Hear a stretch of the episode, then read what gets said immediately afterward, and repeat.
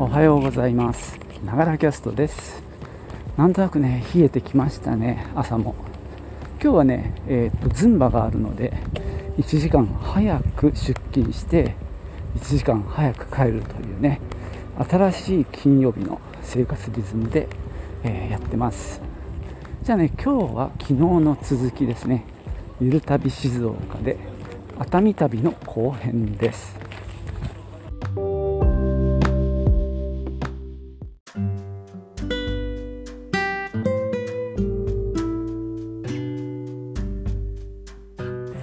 じゃまずねお宿の話をしましょうか、えー昨日もちょっと触れたんですけど今回泊まったのは熱海の、まあ中心部ではなくて一山越えて南側網代に近い場所ですね、えー下下田子だったかな。なんだか下田賀か。まあそこにあるヤドカリさんっていうねあの民宿に泊まりました。えー本当にあの家族でやってるような小さい規模のところで3階建てかな。でそこはねとにかく料理が評判がいいんですよ。で実際、まあ、夕飯出てきましたけど本当にねあの美味しかったですね。で、まあこの手の海のそばのね民宿の料理ってもう食べきれないほど出てくるみたいなことがまあ実際私も、まあそんな多くはないけど経験としてあったり話としても聞きますけども、まあ、こちらはねまあそれでもバカみたいに多いってことはなかったんで助かりました。まああのお昼もね実は抜いてったりもしたんですけどね。まああの最後の最後もうカサゴの唐揚げとかは結構もうお腹いっぱいででも食べました。でまああさりご飯がね、えー最後食べきれなかったんであのこれはおにぎりにしてもらったんですけどね。まあどれも、まあ、お作りからまあああったかいあのお鍋というかねちっちゃな鍋だったり、まあ、どれも美味しかったですね。で、まあ、ここがですねあの、ま朝食もそうだな。あの非常に美味しかったですね。だから料理に関してはもう満点だなと思います。ただ、えーこちらはですね誰にでもおすすめできるってわけではないので、まあ、そこだけ簡単に触れるとですね、え1つ目がえっ、と国道のに面して立ってるんですね。だから海岸線をずっとまあえーっと熱海から赤尾のハーブローズガーデンとかを経て、えー網代に向かってもっとどんどんどんどん伊豆の東海岸をまあ下っていくような国道で、まあ、結構幹線道路なんですね。だからそこをね走る車の音が構聞こえるんですよ。で僕らが今住んでるところって実は新幹線のすぐ脇で、まあ、うるさいのには慣れてるなとちょっと自負してたんですけども、えー私はですねちょっと寝つくのには若干時間がかかりました。かみさんはね割とすっと寝ちゃったらしいんですけどね。なのでそれがちょっとやや気になる点が一つ。ですね、まあ、ちょうどそこがね交差点でもあって信号のある。とはいえあの感応式の感知式の信号なんで夜中はいいと思うんですけどね。あの普段の時間だと結構車その交差しているとこにも車が来るんでまあ信号待ちするわけですよね。幹線の方で。で青になればブローンって出発するもんでまあまあ車の音はうるさかった。これが1つ目ですね。2つ目はですねこれはまああの本当に人によるんですけども、まあ、ちょっと若いカップル向けじゃないっていうのも知っておいてもらいたいんだけど結構ね宿の都合をまあ言ってくるんですね。だからまあ食べる時間もそうだし、まあ、その片付けの時間も結構まあちょっと早めにやってきてちょっとまだですかみたいな感じで、まあ、催促はしないんですけどもそうやって、まあ、ちょいちょい顔を出してきたりとかですね。あとまあチェックアウトも、えー、10時になってはいるんですけどもまあ、えー、割と出た部屋からどんどん掃除を始めちゃうんでまあちょっと落ち着かない感じなんで全体的にこう世話しないというかねあのあまあそうですね。自分たちのペースでくつろぐっていうよりは向こうのペースを意識しながらやってる感じになっちゃうんでまあなんかね2人でまったりしたいなんていう目的には全く向かないと思いますけどもまあ逆にねあのどんどんこう進めてくることができるんでまあ家族連れとかでねあるいは我々みたいなちょっともう年がいった夫婦とかでまあそういうのが気にならないっていう方は問題ないと思います。まああと細かいけどあれかな寝る時なんかはあれだね隣の部屋の話し声があの内容は分かんないんだけど話してる声がなんとなくふわっと聞こえてくるとかねそういうところもまああれかな若い人向けではないかなと思いましたがね。ただまあ海岸にもう面してるのでロケーションとしてはすごくいいしでここってねあの人工のあの砂浜らしいんですよ。翌朝ですねあの朝ごはんの前にあの、まあ、布団を上げに来たんですね。もうそれも時間言われてて。で時間まだあるからあの散歩してきたらどうですかって、まあ、これ若女将ですけどねあの言ってくるんで、まあ、じゃあそれは行ってみるかと言ってみました。でそういうのを別に行く気がない人にとってはうるさいなって話になっちゃうと思うんだけどまあ逆にじゃあ行ってみるかと。で行ってみたらねすごい砂浜がめちゃくちゃ綺麗で大体ね海辺砂浜ってさゴミがあったりいろんななんだろう漂流物ですよね。あの人工的なものもあれば、まあ、自然のものもあるんですけども結構それなりに汚い印象なんですけどもここはねめちゃくちゃ綺麗で驚きました。で宿に戻ってからねあの聞いたらあれは人工の砂浜だって聞いてなるほどなと思いましたね。だからそういうところがねまあおせっかいなところもあるんだけどそれに乗っかっていけば楽しみは見つけられるっていう良さがありますね。なんせさ初日チェックインしたらご飯の前に風呂に入らせたがることたがること。もうあのもう入んなきゃいけないような気持ちになって僕らは花火の後入ろうと思ってたんだけどそれだと多分混んじゃうのでもう早く来た人は入らせたかったんでしょうね。でまあ結局言われるまま入ったんですけどね。まあそれはそれで良かったなとは思います。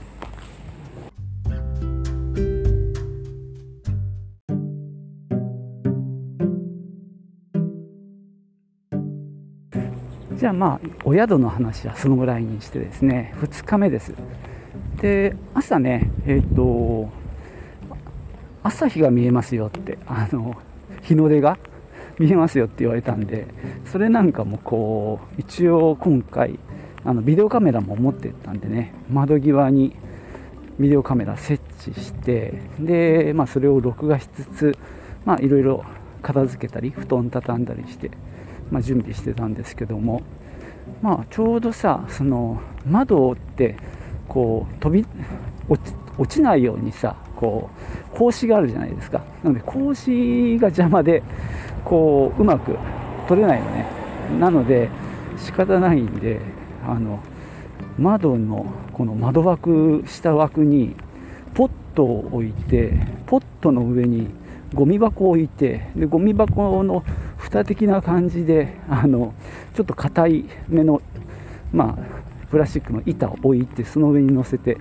撮ってたんですけどね今回はちょっと雲が多かったんですがそれでもねあの部屋からあの日の出が見えたのはあの良かったですね。日の出見るってなかなかないしましてや海の方からね上がってくるなんていうのは見れないのでねそれは良かったです。でまあ朝ごはん大変味付けもちょうどいい感じで濃すぎずで量も多すぎず卵焼きなんかもねすごい味付けが良くて。まあそれはいいか。で、えー、昨日の晩ご飯の、えー、あさりご飯をおにぎりにしてくれてあってそれが4個あるんですよ。でもちろん人なんて1日目の夜はお腹いっぱいだし2日目の朝もしっかり食べてるんでまあ今日のお昼にしようっていう感じで、まあ、持って出かけました。で午前中はですねあのもうかみさんが好きな赤尾ハーブローズガーデンですね。まあ、ここはもう何度か何度もあの行ってる場所なんですけども、まあ、天気もねあの幸いあの雨もなくちょっと雲はあったんですけどね。で、まあそこはね9時開園だったのかな。で9時15分か20分頃もう車で到着してであそこってこう最初にお金払ってでバスに乗って園内の一番上まで上がるんですよ。で一番高いところからこう歩いて降りてくる。すごく高低差があってうんとねバスの運転手さんの説明だと,、えー、っとビルにして20何階分の高さがあるらしいですね。なので歩いて登るのは大変なので最初にバスで一番上まで連れて行ってあとはゆっくり下るっていうやり方なんですけども、まあ、今回もねそれで行きました。であそこは一番上のところに結構映えるものがあるんですよいっぱい。そこがねあの結構朝早かったっていうのとあと天気がすごく良くってめちゃくちゃ綺麗でしたね。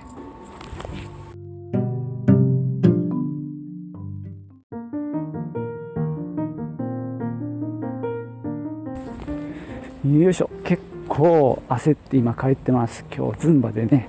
1時間早く帰るつもりが、えー、明日ねちょっとオンラインのイベントがあってそのセッティングに手間取りまして、えー、1時間前のつもりが30分ぐらい遅れちゃいました。まあ明日の朝も早く行かなきゃいかんないかんなっていう感じですね。まあ頑張りましょう。今回いろいろねちょっと今までにないこともやろうとしてるのでちょっと時間がかかったりしてます。でですねえー、っとお話の続きです、えー、赤尾ハーブローズガーデン一番上が映えスポットだっていう話をしたんですけどもあのよく知られてるのはあの木の白いブランコでこう海に向かってねこう飛び出すような写真が撮れる場所があるんですね。でそれを撮ったりあとお家抽象的な本当にシンプルな家の形をしたオブジェがあってそこでよくねカップルとかがこう向かい合って写真を撮ったりする場所もあります。あと今回知ったんですがハンモック的なものもねなんか並んでる場所があってそこにゴロンと靴を脱いで寝転んで綺麗な海を眺めるそんな結構優雅な時間も持てますね、まあ、さっき言ったように割と朝早かったんで空いてたこともあってその辺でね結構まったりとこう時間に追われず過ごせたのはすごく良かったですね。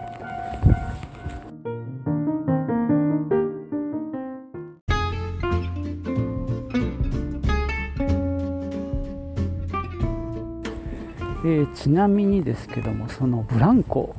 のとこの写真ってもう3回ぐらい撮ってるんですけどもうまくいかないんですよね。で今回はですね、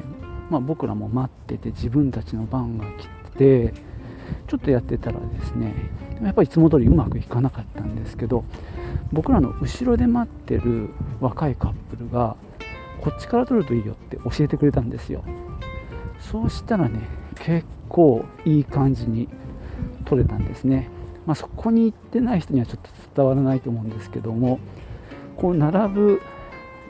ようになっててでちっちゃい看板がねその列の先頭のところに低くちっちゃく立ってるんですけどもその辺からいつも撮ってたんですけどそこじゃなかったんですよ。もっと列の後ろの方ですね。なのでもうちょい海寄りに行かないとダメみたいです。ま今回ねそれが分かってまあまあいい写真が撮れました。でまあ海もめちゃくちゃ綺麗でねその日は最高でしたね。でえー、っとお宿でいただいたあさりの握り飯もそこでそこでというかまあもうちょっと下がったところでまあひっそりと食べましてでそこからですね午後の部は後楽園ホテルの、えー、下というか中にあるのかな。あのスパリゾートっていうね風和っていう名前のところに行ってきました。もうなんだろう。えー、っと温泉。でまあお風呂でもあるしで館内着を着てゆったりくつろぐことのできるまあスパリゾート。なんだかちょっと高級な感じのとこで実際ね高いんですよ。あの入るだけで3000円近くかかるんですね。で、まあ、お昼を挟んでもう1日いても構わない施設なんですけども、まあ、館内着で入れる、まあ、レストランなんかも、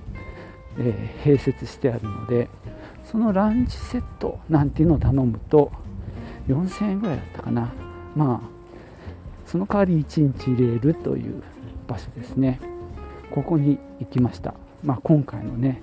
クーポン券があったからこそのまあチャレンジだったわけなんですけどもここはねほんとのんびりダラダラできてなかなかいい場所でしたよ。えっと着替えるロッカー室とお風呂が男女それぞれあるんですね。でそれ以外にまあ館内着であの男女関係なく一緒にいられるフロアが2フロアあってさらにあのレストランがあるフロアもありますんでね。あのその主にその2つのフロアでのんびりするっていう感じでそこに、まあ、岩盤浴が2つありましたね。低い温度のと高い温度のと。であとサウナもあります。ただサウナはその水風呂はついてないんですね。やっぱりその館内着でうろつけるっていうのが重要なので水風呂なんか入っちゃったらねびしゃびしゃになっちゃうんでね。その代わりサウナの手前の部屋が、まちょっと涼しめの風が出てくるような場所になっています。まあそこで涼んでくださいっていうことですね。で、えー、1日2回ロウリュをやっていてそれはね別料金、えー、200円ちょい払うのかな1人。で僕らも参加しました、え、ロウリュタイム。20分ぐらいだったかな。まあ若い男の子がこう元気よくですねあの場を盛り上げながらまあロウリュをやってくれました。なかなか楽しかったですね。まあみんなでねまあ一つの空間でそういうまあある種のねイベントじゃないですか。そんな感じで過ごしてでまあ岩盤浴もね2つやってでまああの熱海プリンなんかもね食べれるようになってるもんですからね。そんなものを食べたりして結構のんびり過ごしました。で最後に、まあ、それぞれフロアに行ってお風呂にゆっくり使ってで帰ってきました。まあそんな旅でしたね。あのバイ静岡を活用した旅でしたけどちなみに今回あの泊まったお宿は部屋食ができたのが決め手でしてお部屋にねあの晩も朝も運んできてくれてなかなかね大変だと思思うんですけども大変ありがたかったです。はい。ではね今回はここまでにしようと思います。ではまたね。チュース。